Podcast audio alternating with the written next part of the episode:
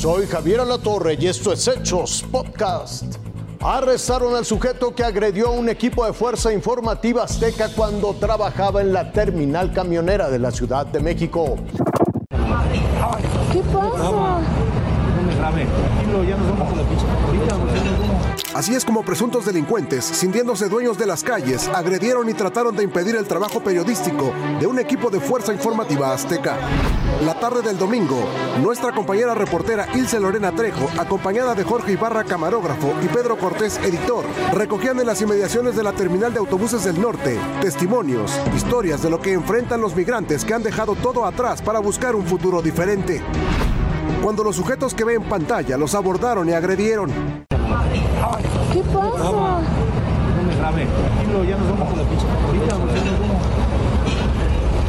Lo que pedía es que dejáramos de grabar, que apagáramos las cámaras. Lo hicimos, pero el sujeto siguió amedrentando, amenazando con robarnos el equipo.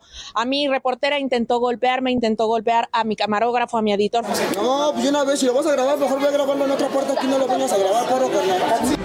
Tipos a quienes los propios migrantes señalan como extorsionadores, que los amenazan con entregarlos a las autoridades. Uy, ellos mismos echaron la, nos echaron la policía, nos echaron la migra. ¿Qué le habla a la banda y una vez para que salgan los pedos si quieres? Por eso, mijo. Por eso, mijo, no va la mijo. Caminándole, caminándole.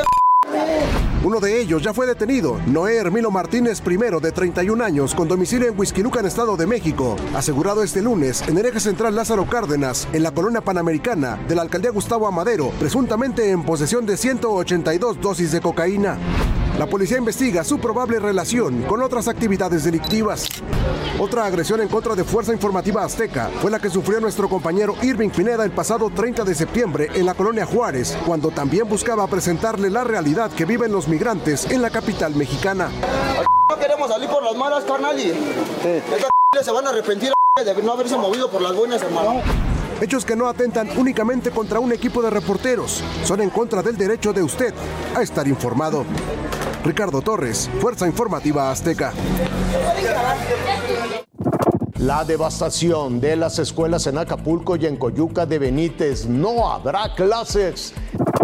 Las maestras Adriana de primer grado y Lupita de cuarto no volverán a abrir pronto sus salones para recibir a sus alumnos. Y es que aún no hay condiciones para reaperturar la primaria de la unidad Vicente Guerrero, donde dan clases, por los daños que ocasionó el huracán Otis. Así como esta, hay otras 390 de las 1.200 que existen en Acapulco y Coyuca de Benítez.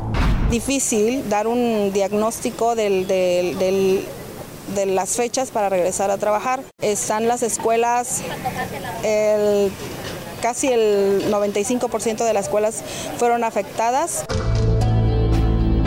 Así se ven las canchas deportivas, los salones, los patios, los sitios donde comen y juegan los niños.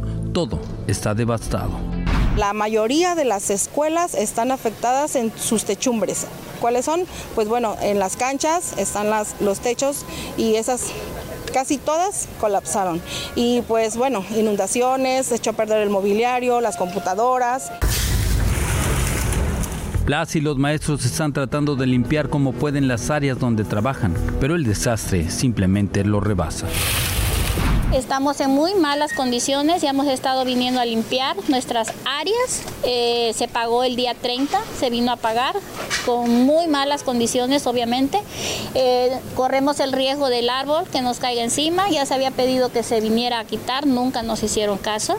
Pero las afectaciones no solo son en las escuelas, sino también en las oficinas administrativas, como la Delegación de Servicios Regionales de Acapulco Coyuca, en donde los trámites están detenidos para el pago de compensaciones, estímulos y demás. destrozadas las oficinas. No tenemos material para trabajar, no tenemos techo, no tenemos agua, no tenemos luz y realmente las condiciones no están para poder trabajar.